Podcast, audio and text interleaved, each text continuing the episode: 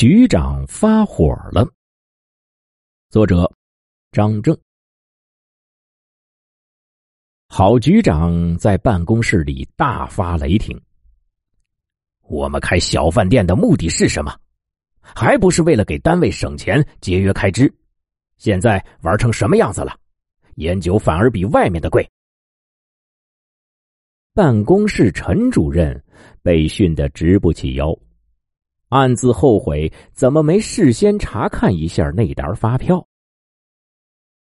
本来陈主任想，这顿饭是郝局长自己带人来吃的，烟酒菜的标准都是他亲自定的，最后结算下来也没高出多少。万万没想到。小黄把苏烟的价格算成每包五十元，五粮液的价格算成每瓶八百元，真是想钱想昏头了。回头我一定调查，看到底怎么回事。不是回头，是马上，你马上把小黄叫来，让他解释清楚，要不然以后哪个还敢进他饭店吃饭？小黄。是吴楚饭店的承包人兼厨师。吴楚饭店的性质是半单位食堂，办对外营业。当初开这个小饭店，背景是单位每年招待费过高，受到内部通报批评。郝局长到兄弟单位考察学习后，取回了真经，自己开家小饭店。单位。有现成的门面房，也有现成的人才。职工小黄有二级厨师证书，有星级大酒店的从业经历。吴楚饭店挂牌开业，局里给小黄的主要政策是：店面装潢、设施添置、房租、水电等一切费用由单位出，外招勤杂人员的工资由小黄负责。饭店盈亏，单位不问。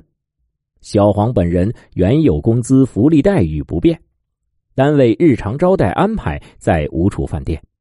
小黄以原材料市场价加适当的人工费结算，不得完全商业化运作。小黄被陈主任一个微信叫来局长办公室，之前他在微信里问了两遍，陈主任也没跟他多说。结果一进来就被骂傻了。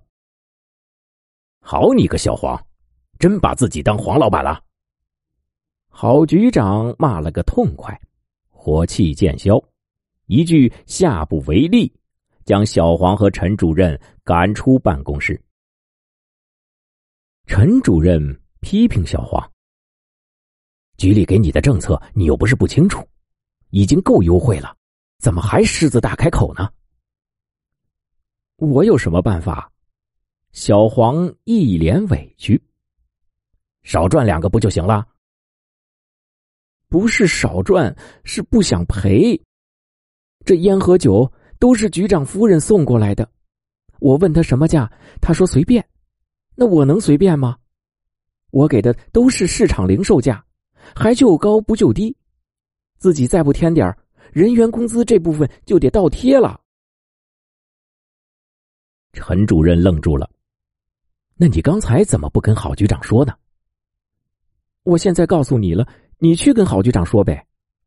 小黄冲陈主任眨了眨眼，陈主任笑起来，搂住小黄的肩膀，拉拽着走了。